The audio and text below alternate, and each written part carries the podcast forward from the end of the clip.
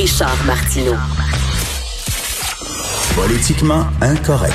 Cube Radio. Et ça roule aujourd'hui. Je ne vois pas le temps passer. Il y a vraiment beaucoup de choses au menu. Je suis très content de parler à Luc La Liberté, analyste, blogueur au Journal de Montréal, Journal de Québec, euh, spécialisé entre autres, euh, parce que c'est Monsieur Culture, Monsieur Littérature, Monsieur Cinéma, mais il s'intéresse aussi beaucoup à la politique américaine. Salut Luc. oui, parce qu'il y a bien d'autres choses que la politique dans la vie. Oui, oui, ben j'aime bien ça, toi. Salut, tu parles souvent de politique par l'entremise, par le, l'entremise de, la culture, et j'aime bien ce regard-là. Luc, j'ai déjà lu un sociologue qui avait dit une chose très intéressante en disant que la meilleure façon de mesurer, de mesurer le niveau de racisme d'une société, c'est de voir les mariages interraciaux. Plus, plus il y a de mariages interraciaux dans une société, plus c'est une société justement qui qui est tolérante qui est ouverte, qui est diversifiée, etc. Qu'en est-il des mariages interraciaux aux États-Unis? Ben, écoute, c'est intéressant. C'est intéressant que tu soulèves la question, d'autant plus que demain, on souligne l'anniversaire d'une cause qui a été portée devant la Cour suprême euh, et qui a connu son dénouement en 1967, qui était la cause, écoute, ça ne s'invente pas. Ça s'appelle Loving contre la, Virginie. Et le couple s'appelait parce que parfois, quand on va devant la Cour suprême, ça arrive qu'on change le, nom, qu'on utilise un pseudonyme. Euh, dans ce cas-ci, le couple, euh, les, les époux, Richard et Mildred Loving, donc poursuivent l'État de la Virginie parce que à l'époque, dans, dans, les années 60, il y avait encore un certain nombre d'États qui interdisaient les mariages interraciaux. C'est incroyable. Et d'ailleurs, hein, j'invite les gens à aller regarder le film justement Levin euh, de Jeff Nichols, grand cinéaste américain Jeff Nichols, qui a fait un film justement sur cette histoire. C'est difficile à croire qu'on interdisait les, les mariages interraciaux. Écoute. Écoute, c'était c'était absolument aberrant. D'ailleurs, c'est plutôt rare, ça l'était moins à l'époque, mais c'est plutôt rare qu'on ait un avis unanime des juges de la Cour suprême. Et dans ce cas-ci, on avait dit, ben, quand un État procède de la sorte, euh, ben, on enfreint carrément le quatorzième amendement. C'est-à-dire le quatorzième amendement qui avait été pensé d'ailleurs et, mis en place, rédigé à la fin de, de, l'esclavage, à la fin de la guerre de sécession. Ben, ce qu'on vient dire, c'est un État fait des lois finalement pour brimer les droits des individus. Puis le mariage entre deux individus, euh, interdire au nom d'un prétexte racial, ça va à l'encontre d'un des droits les plus, mm. les plus sacrés, les plus stricts qu'on ait, celui d'épouser finalement qui, qui on aime. Et les Loving, qui n'étaient pas des, des, activistes, qui étaient pas, qui se sont pas lancés en politique par la suite, euh, ben, ils étaient bien contents en fait d'avoir leur nom associé à ça. Et, et profitant de cet anniversaire-là, je me suis tourné mm. vers euh, un centre indépendant que j'aime bien, où j'aime bien fouiller l'occasion, qui s'appelle le Pew Research Center. Et c'est une véritable banque, ça, pour euh, une foule de sujets hmm. aux États-Unis. On y va de sondage, hein. on va chercher la perception des gens régulièrement. Et euh, c'est euh, généralement mieux vu et accepté aujourd'hui. la plupart des gens considèrent que ben, ça change pas grand-chose, finalement, qu'on ait épousé quelqu'un d'une autre race ou dont la, la, hmm. couleur de la peau est différente. Mais il y a quand même encore, et là c'est intéressant, il y a quand même encore un pourcentage d'individus pour qui les mariages interraciaux, c'est nuisible. Et le pourcentage est plus important chez les Noirs eh que chez toute autre catégorie. Ben, ça, c'est très intéressant. Écoute, euh, Normand Brathwaite, qui est marié à, une blanche... Voilà, j'ai pensé à la même chose que ben, C'est ça, il dit, écoute, lui, pas tellement au Canada, mais quand il se promène, par exemple, en Jamaïque, euh, en Guadeloupe, euh, il, est, il est très mal vu. Là. Pourquoi t'as pas choisi une des nôtres comme femme? Pourquoi t'as pris une blanche, etc.? Donc, c'est intéressant, ça. Et le malaise est encore perceptible. Hein. Je, moins, bien sûr, on a fermé la frontière maintenant, mais tu sais que je séjourne plusieurs fois par année aux États-Unis et mm. carrément, il y a des distinctions selon les États. Bien entendu, on est plus dans des secteurs touristiques, mais parfois, quand j'y vais pour travailler, mais je sors des zones touristiques, les mariages interraciaux, c'est pas encore si fréquent que ça. Le mm. nombre a augmenté, le pourcentage a augmenté avec les années, puis encore plus depuis 2017, mais c'est pas encore quelque chose qui, qui est une pratique très, très, très courante. Et autant j'ai pu en voir dans le coin de San Francisco, ou sur la côte ouest américaine. Euh, tu sais que j'aime bien séjourner à Boston. Ben à Boston, j'en vois relativement peu. Et on oublie souvent que sur la côte est, Boston a une histoire raciale qui est particulièrement complexe. On a beau être dans un État qui est progressiste. Euh, au baseball, par exemple, on a procédé dans les dernières années au retrait euh, du nom du propriétaire de la rue qui passe devant le, Fenway Park. Entre autres, c'est le racisme qu'on a évoqué pour retirer son nom. Ça a été la dernière équipe à intégrer des joueurs noirs dans le baseball majeur. Et c'est un des endroits où j'ai vu, finalement, pour un État dit progressiste ou du Nord, où j'ai vu le moins de, ces couples interratio. Euh, assez pour que je le remarque. C'est ça, justement. Quand, quand on le remarque, ça veut dire qu'il n'y en a pas Ben beaucoup. voilà. Et, Voilà, et- mais c'est intéressant que tu dis, ce sont les Noirs qui semblent les plus réfractaires. Voilà, c'est pas un nombre très très l'écart est pas significatif, mais j'ai accroché sur ce détail-là. Quand on regarde l'ensemble de la population, selon leur, leur groupe, euh, les Noirs se démarquent à 13 comparativement à 9, 8 ou 7 dans d'autres groupes.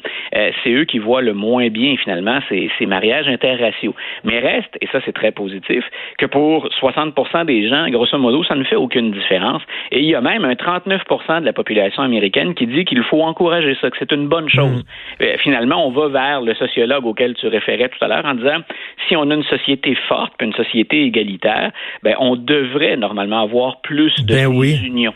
Voilà. Ben oui, tout à fait. Non, très intéressant. Euh, écoute, euh, rapidement, là, euh, parce que j'en parlais tantôt, euh, il y a un service de HBO, un service streaming qui est un peu l'équivalent de Netflix, et on a retiré autant n'emporte le vent euh, des films, parce qu'on dit que c'est bourré de préjugés racistes, mais c'était fait en 1939. Voilà. Avec la liberté, puis c'est un classique, voyons donc. Là. Oui, puis tu connais un peu mon, mon opinion là-dessus. Bien sûr que, surtout dans la période actuelle, on va être très, très sensible aux, aux réactions de la population. Mais quand on en est à retirer des œuvres, à les censurer, moi, je préfère nettement qu'on fasse œuvre utile puis œuvre éducative autour de ça. Écoute, qu'on fasse, comme dans certains musées, on avait évoqué ça tous les deux Ben euh, à un moment donné, qu'on ajoute quelques commentaires si on veut bien préciser ou bien encadrer la présentation d'une œuvre, mais la retirer tout simplement, autant le film que le ce sont deux classiques du cinéma et de la littérature américaine. Mhm. Est-ce qu'on va se mettre à effacer l'ensemble de l'histoire de la sorte? Euh, moi, j'encourage pas cette pratique-là. Ben écoute, les- euh, la, la fameuse pièce de, de Shakespeare, là, Shylock, où c'est Ouais. un usurier qui est un juif, puis qui aime l'argent, puis tout ça, c'était fait en film avec euh, Al Pacino dans le rôle de Shylock. Ouais. C'est vraiment, c'est un peu malaisant parce qu'il y a un portrait assez antisémite avec toutes les caricatures du juif, mais en même temps, c'est une grande pièce, là. Oui, puis je, répète, ça, empêche pas. euh, moi, je me souviendrai toujours qu'ici, quand on a, quand est venu le temps de fêter le 400e, on s'est empêché à Québec de euh, faire une activité autour de la bataille des plaines d'Abraham. Et à l'époque, il y avait Pierre Falardeau qui était venu agiter des épouvantails, puis on craignait une escalade.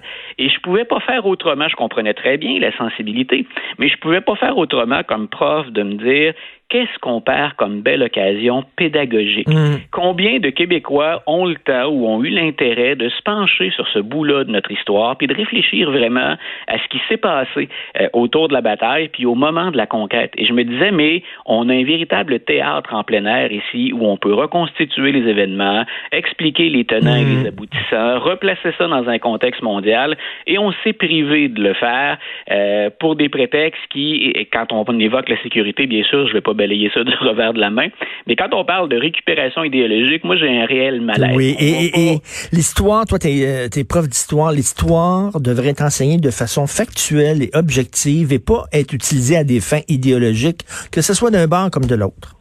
Oui, ou, qu'à tout le moins, moi, ce que j'aimais, parce que l'idée avait été avancée, par exemple, c'est qu'au Musée de la Civilisation, bon, on allait asseoir plusieurs experts parce qu'il y a différentes interprétations des mêmes faits. Ben, je me disais, allons-y. Mais on a récupéré ça de façon bassement politique. Moi, j'ai trouvé ça un peu, un peu cheap, même à la rigueur. Mais je me disais, mais qu'on y aille. Faisons venir des interprètes, des, des, des analystes, des gens qui vont interpréter. C'est un peu comme les rébellions de 1837-38. Il y a une façon de présenter ça intelligemment, puis même de, de, de débattre de la portée de ces sans qu'on en fasse de la fait. récupération politique. Et- Et, et c'est là où c'est là où je trouve qu'au Québec, on est très, très, très frileux à l'occasion quand on aborde notre passé. Tout à fait. Écoute, euh, euh, on sait que Joe Biden se cherche euh, un, Oui. co- un colistier, une colistière, et tu m'as envoyé ça hier, et je me disais, quelle excellente idée! Je, je trouvais l'idée vraiment brillante. C'est un universitaire de Boston qui a dit, Oui. pourquoi il choisit pas? Ben, nomme-la la personne. Con, Condoleezza Rice. Rice. Donc, Ben oui. euh, Écoute, moi j'ai trouvé ça intéressant parce que d'abord le prof en soi a une histoire intéressante. M. Kotlikoff, il s'est présenté, c'est un économiste, un prof d'économie, puis il s'est présenté comme candidat indépendant à la présidence. Il y avait plus d'affinité pendant un temps avec les républicains, puis à un moment donné, ben, il a pris en grippe les deux partis, puis il a dit c'est le temps d'avoir une troisième alternative. Donc lui il se considère comme indépendant et son souhait comme comme prof, comme universitaire, mais comme passionné de, de, de politique euh, puis de société américaine, il dit pourquoi on présenterait pas une autre alternative différente, c'est-à-dire un ticket qui serait pas partisan. M. Biden, c'est correct, il cherche une, femme, c'est ce qu'il a dit. Mm. Puis lui pense, comme plein d'autres gens, dont moi, que les, événements lui forcent la main et qu'elle ben soit noire, cette femme-là. Donc il dit pourquoi pas aller chercher une femme qui est compétente, qui serait prête à diriger maintenant, une femme qui est noire, qui est immensément talentueuse, expérimentée.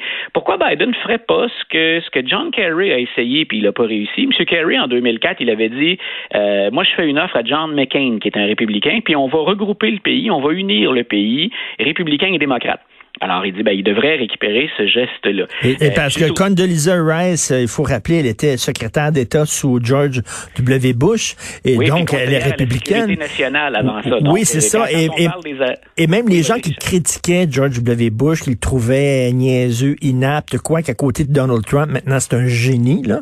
mais bon, mais ceux qui critiquaient George W. Bush disaient quand même que elle, Condoleezza Rice, c'était quelqu'un. Écoute, le, souvent, on, souvent on, se laisse gagner par l'idéologie ou notre affiliation politique.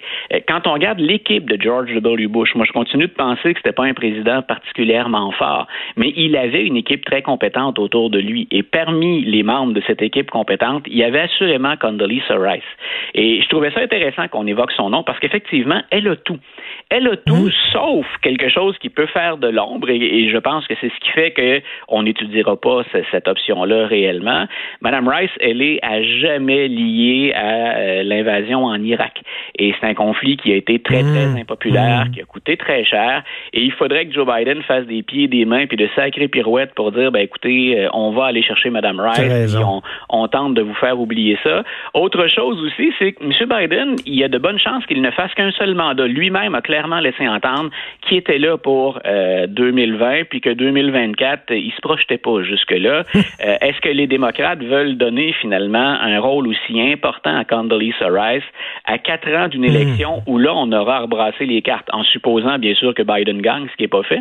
Mais donc, est-ce qu'on va lui fournir comme ça hein, un, lutrin puis l'occasion de se faire voir, de se faire connaître et de se mettre en valeur? Euh, ça demeure une républicaine, Mme Rice, malgré les, très, très nombreuses compétences et le talent que je lui reconnais. Tout à fait. Écoute, c'était les funérailles de euh, euh, M. Floyd, George Floyd. Est-ce que tu as des choses à ajouter là-dessus, Luc? Écoute, moi, j'ai hâte de voir la suite maintenant, parce qu'on a droit, d'abord, les, les, les, manifestations sont un peu plus calmes, mais, tout n'est pas rentré dans l'ordre. Et là, on multiplie toutes sortes de promesses, de gestes, qui, dans certains cas, sont significatifs, dans d'autres qui euh, ne sont que de belles paroles. Ce que j'ai hâte de voir maintenant jusqu'à l'élection, c'est comment on va récupérer la situation, parce que ce serait très difficile, euh, même si le jeu se calme un peu, d'ignorer ça jusqu'à l'élection du 3 novembre. Euh, d'abord, on vient de parler de Joe Biden puis de sa colistière. Ce sera mine de rien, un moment important quand il va annoncer l'identité de la femme qui va être sur l'étiquette avec lui. Euh, hâte de voir aussi ce que M. Trump va faire pour faire oublier cette histoire-là, parce qu'il n'en sort pas grandi loin de là. Euh, il a contribué à, soulever de nombreuses controverses. Donc, si hier, c'était pour la famille de M. Floyd ben, le moment finalement, euh, entre guillemets, ultime pour lui rendre hommage, attendons encore de voir ça, parce que des dérapages, il y en a beaucoup. Puis à chaque année, non seulement il y a des George Floyd, il y en a plein d'autres hmm. cas dont on parle ben et, on verra comment tout ça sera récupéré. On a vu des images hier d'une autre affaire qui s'est passée au Texas il y a quelques temps aussi. Là. Même genre d'affaire, arrestation musclée euh, qui euh, s'est terminée par un décès. Donc, ça va. Tu as vu la controverse autour du président aussi. C'est cet homme-là de 75 ans qui a été bousculé par la police de, de, Buffalo. Et la police de Buffalo a agi en suspendant les deux qui ont brassé ce monsieur-là de 75 ans puis qui s'est fracassé le crâne sur le trottoir. Et le président a dit euh, ça, c'est un complot, puis probablement animé par Antifa. Euh, les images sont très claires. Ça peut être un incident euh, désastreux. on, on, peut pas mettre de mauvaises intentions dans la tête des policiers. Mais, euh, mais là, on en était au, mais là, on en était au complot, littéralement. Cet homme-là, ça allait provoquer ça pour qu'on le filme. Et, si c'est ça, il est motivé terriblement pour euh, se fracasser Écoute, là, 75 ans. Mes convictions vont jusque-là, Richard. Écoute, la semaine prochaine, là, on n'a pas le temps, mais bon, je t'avais vraiment euh, invité à regarder la série Mrs. America, qui est produite par Kate Blanchett, avec Kate Blanchett, sur le, le, le mouvement féministe, Gloria Steinem, Betty Friedan et tout ça. Tu as regardé le premier épisode hier euh, je vais te laisser le temps de regarder les autres épisodes et on s'en reparle la semaine prochaine. Parfait, mais je suis déjà accro, donc ça va me faire plaisir. C'est bon, hein? C'est-tu bon? Vraiment. Un bijou. C'est un, c'est extraordinaire. C'est une leçon d'histoire fantastique sur le mouvement féministe. On s'en reparle, c'est sûr, la semaine prochaine. Merci beaucoup, Luc La Liberté. Une bonne journée, Richard. Salut, bonne journée.